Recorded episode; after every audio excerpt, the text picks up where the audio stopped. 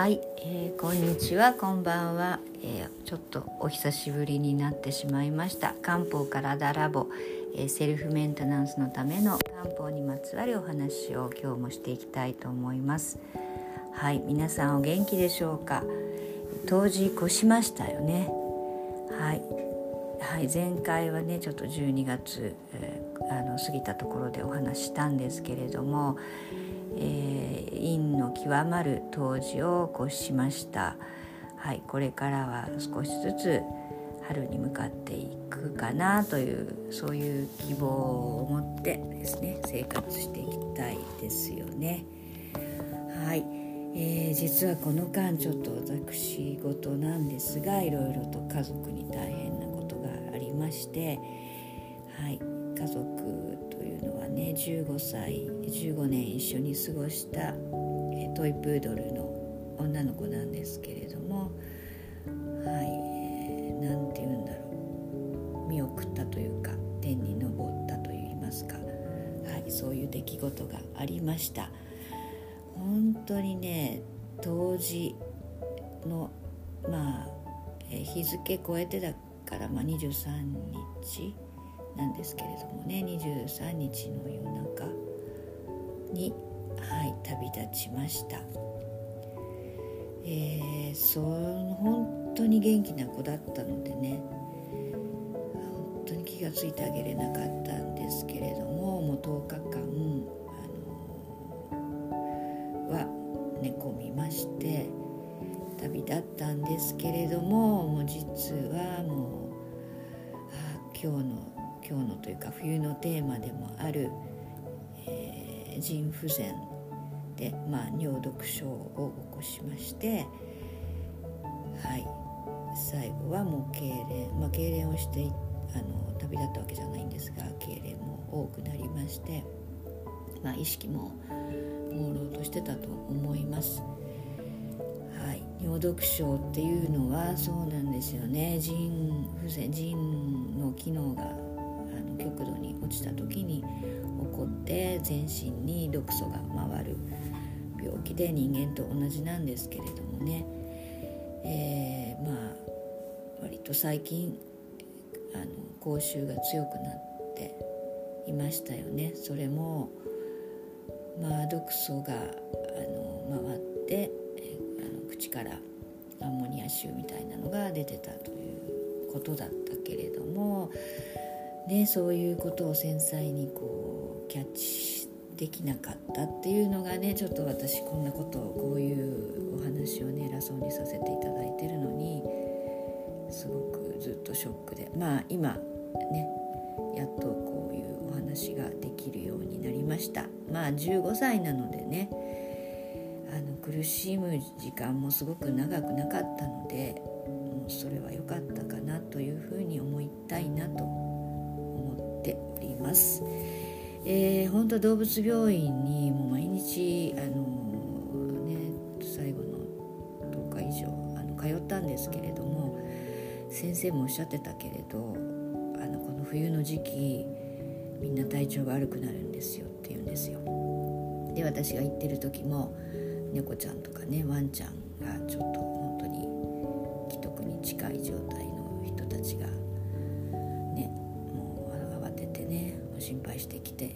いらしたっていうのがあります。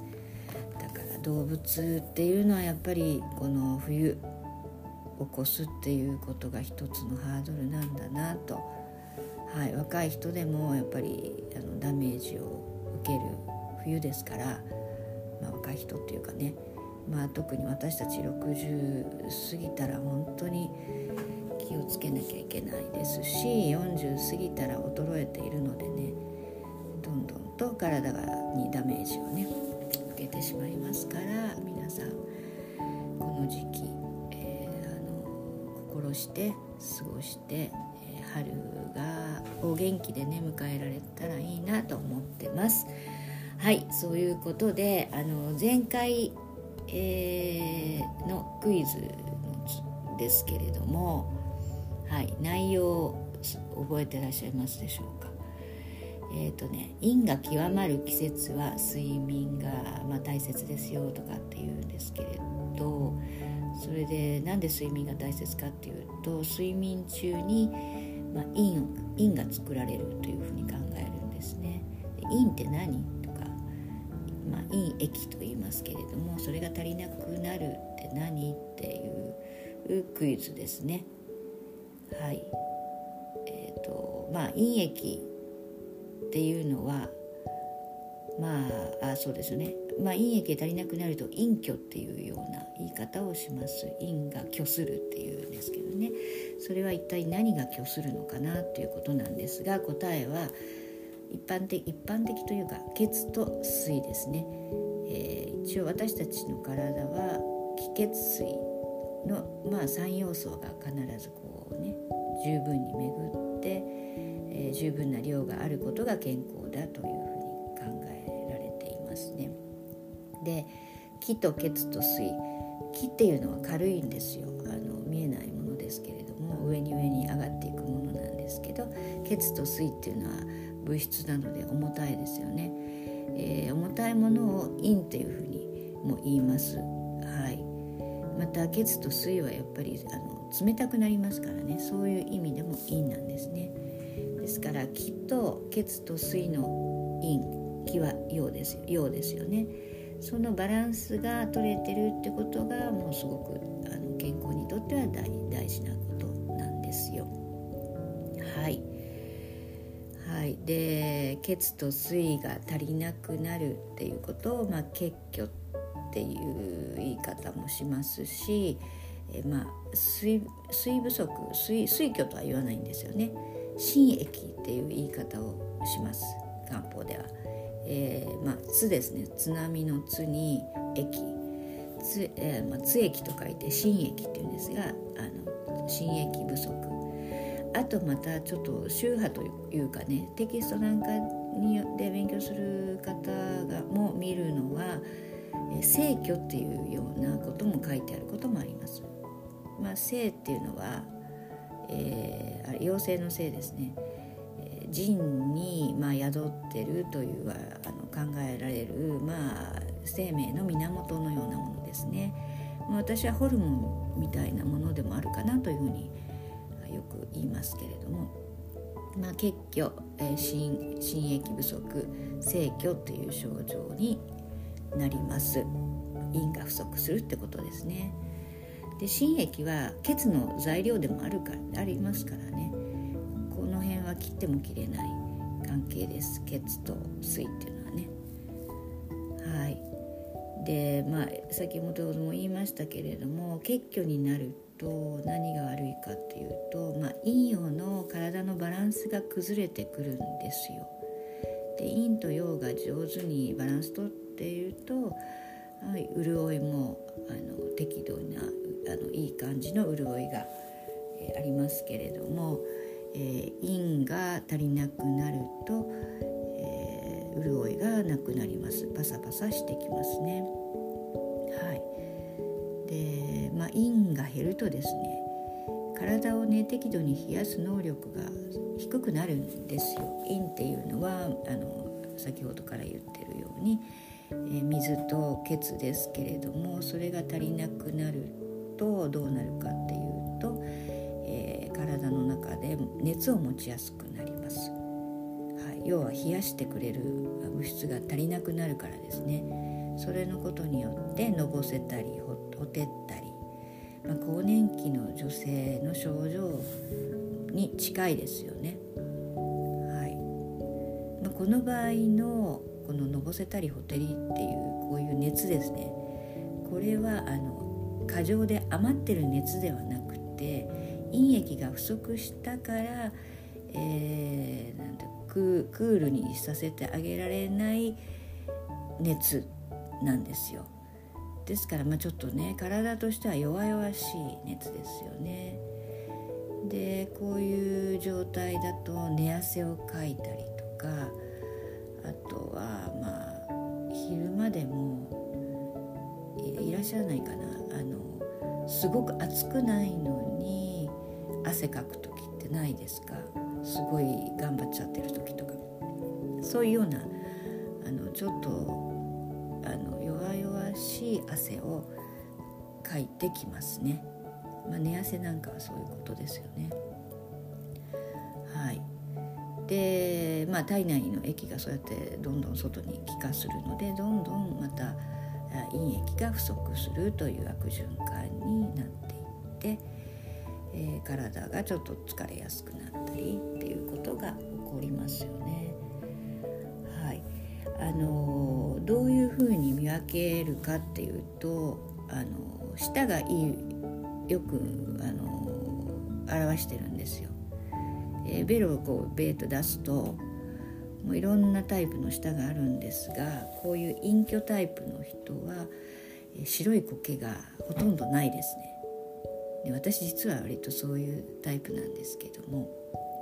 まあ割と健康な時はちょっと薄い苔が白い苔があります。これって汚いものとかではないんですよね。それで、えー、下の色は赤いですね。白い苔がなくて赤い方はちょっと陰虚かなって思ってくださいね。で顔ですが顔にも現れるんですけども、まあ、本当に熱あの元気いっぱいの熱を持ってる人は、まあ、体あの顔全体赤かったりするしますけどこういう陰虚でほてってるような人は頬が頬のみが赤い人が多いです。こういうところでちょっと自分が隠居かどうかっていうのを見ていただきたいですね。でねこれはね水を補給すればいいっていうものではないんですよ。はい、どうして隠居になるかっていうとやっぱりこう過労だったりね慢性疾患がある方とか、まあ、あと先ほど言ったようにあの陰っていうのは夜作られるのでもう寝不足が続いてる方とか、まあ、あと更年期でねホルモンバランスがもうあの崩れている人はなりますよね。あと、まあ、生活の乱れ食生活やっぱりあの陰を作る、えー、食をとってない人はやっぱりねあの陰不足になりますしあとは糖尿病っていうのも大きいですよねやっぱ腎の病気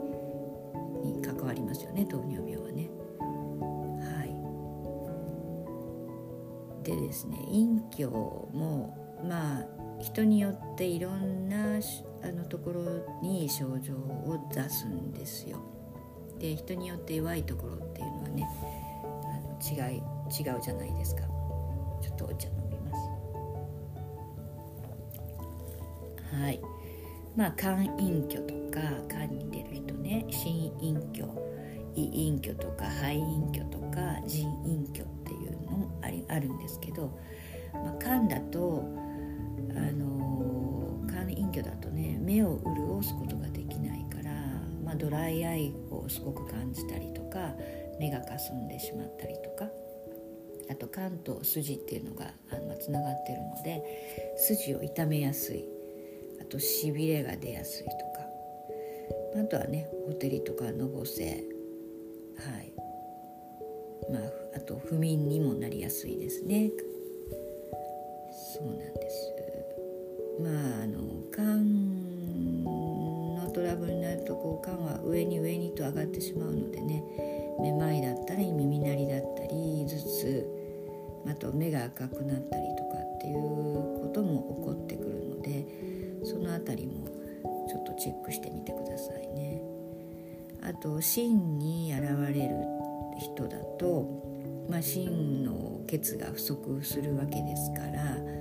まあ、芯っていうのは精神的なものともすごくあの深く関わってるので心身が乱れて精神状態があの不安定になったりあとは、まあ、血がね足りなく不眠になったりねあとはまあ動悸とかも起こってきますし不整脈ですとかあとまあ、頭部をね養ってあげれなくなるのでめまいとかあと健忘ですね。物忘れとかまあそうですね。物忘れなんかも出てきます。はい、あとまあ心に現れ心結虚だと、まあ、顔面にも現れやすくて顔は白く蒼白な感じになってきますし唇が白くなりますね。はい、あと胃に出る方胃隠居っていう言い方しますけども、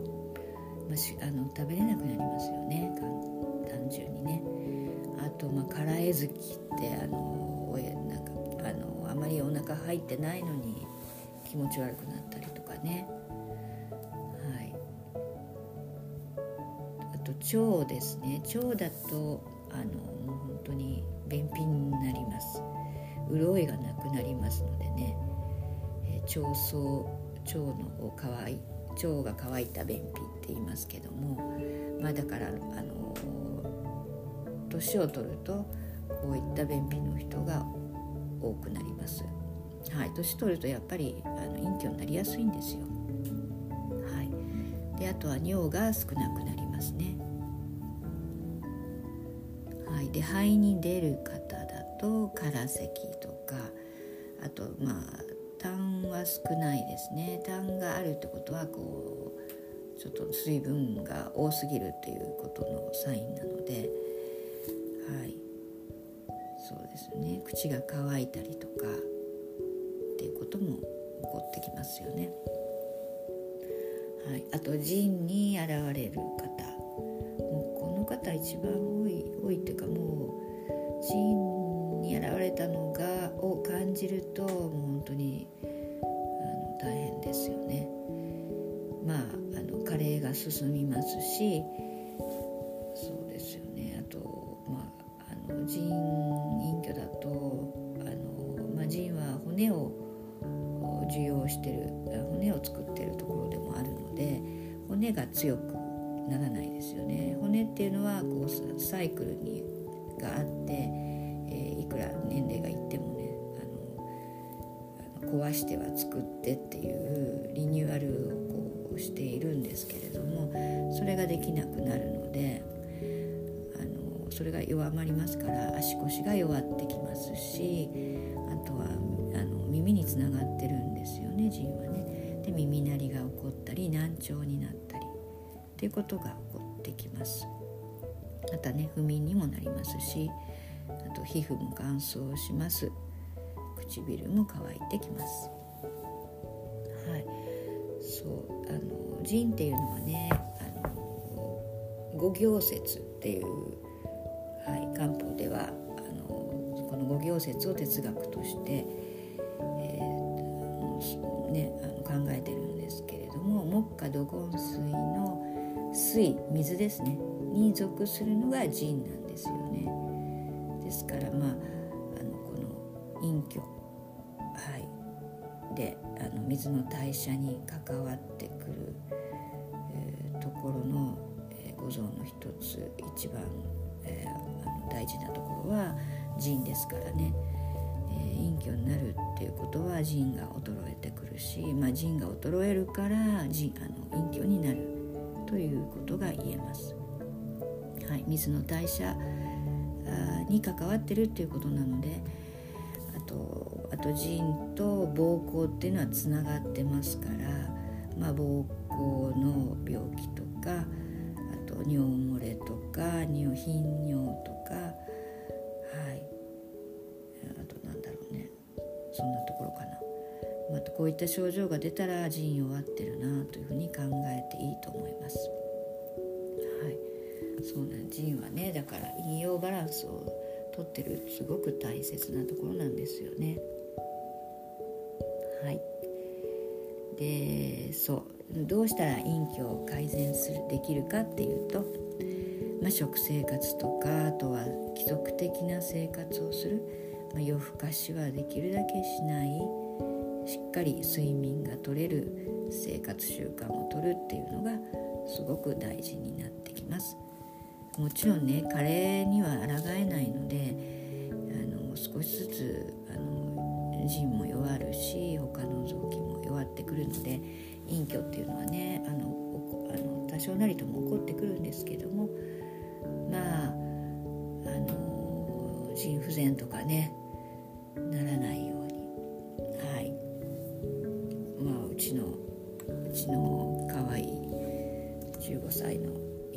すごく教えてくれましたよ。はい。はい。まあその話はいいとしてで、えー、まああとはですねまあ何食べたらいいかなっていうとですねまあ、体をね、まあ、乾燥させすぎないっていうのが一つ大事でなってきますよね。潤してあげる。で辛すぎるものはあんまり取ら取りすぎない。慢性的に取らない。生姜とか胡椒とか山椒唐辛子のようなものは、まあ、若い頃はいいけどもあんまり、えー、年齢がいってからしょっちゅう、えー、食卓にねあのあげない方がいいかもしれないですね。私ももうちょっとピリッとしたものの方が好きなんですけども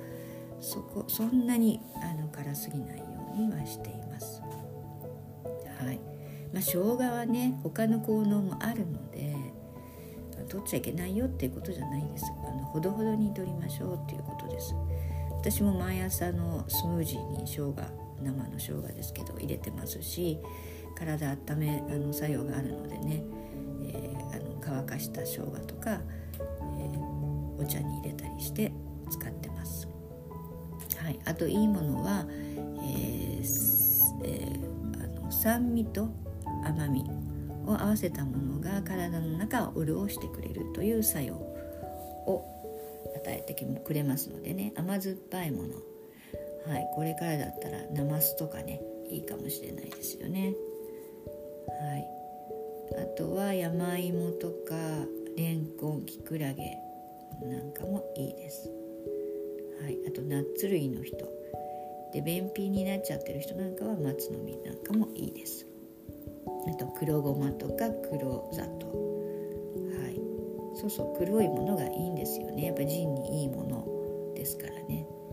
で血を養う血を養うものとしてはレバーとか牡蠣とかあとすっぽんとかいいですよね。すごい体を潤してくれる。あとまあクコの実とかね。そういったものをあの食卓にあげるといいかなと思います。で薬膳茶なんですけれども、はいえーまあ、よくあの腎弱ってる人には王政っていうね鳴子ゆりのあの根っこなんですけどこれをおすすめします。黄色い性と書きますね。あとクコの実とか龍眼肉、えー、途中茶もいいですね。はい。あと漢方薬だとまあそうですね腎、なくほてりが生じた隠居っていうような症状の人にはよく出されるのがえー、寺院効果糖っていうものですね。はい、これはジオとかチボとか、はい、入ってて、えー、血を養う、えー、作用がしっかり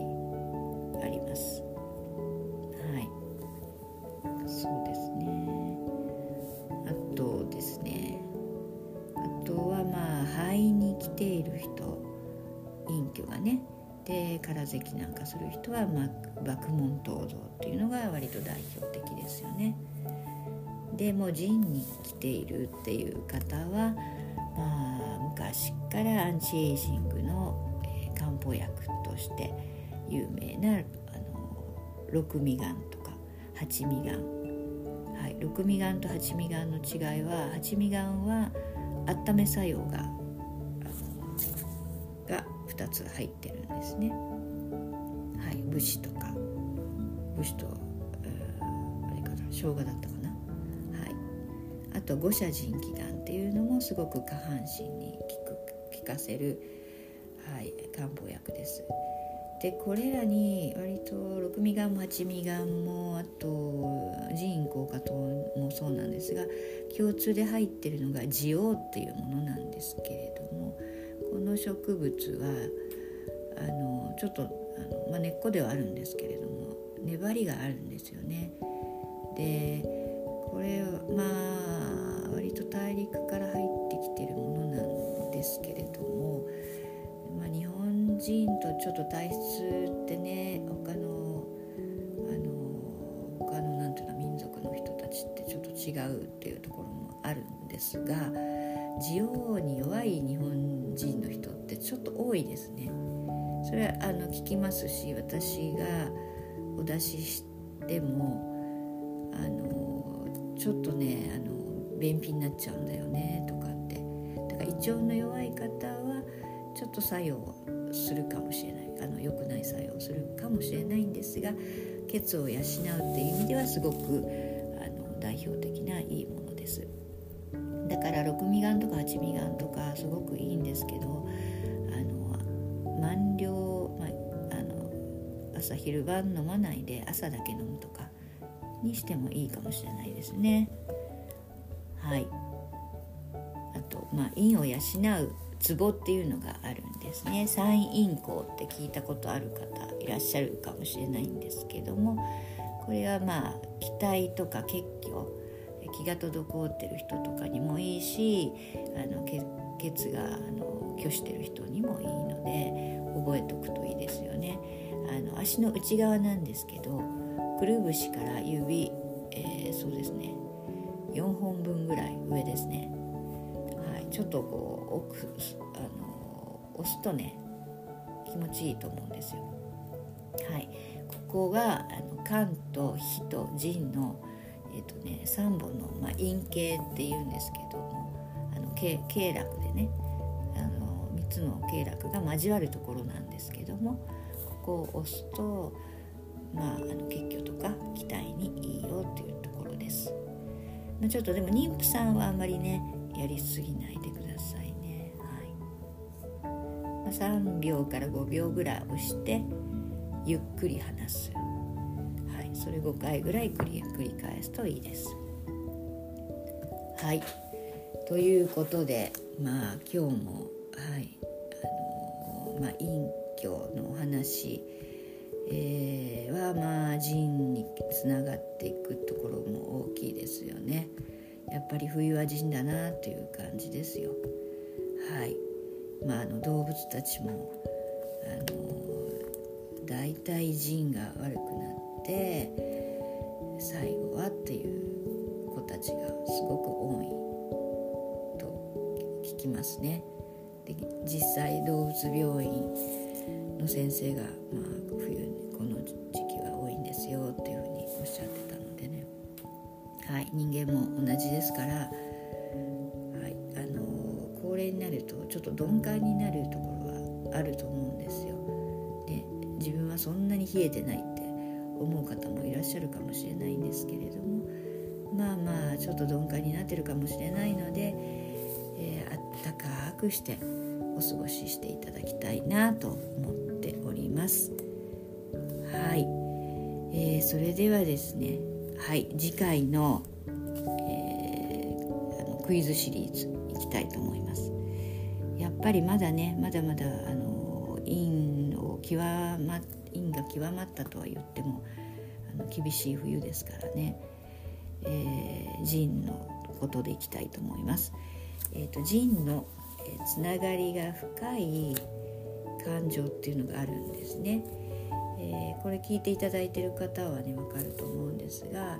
えー、五臓関心非廃人それぞれに対応する、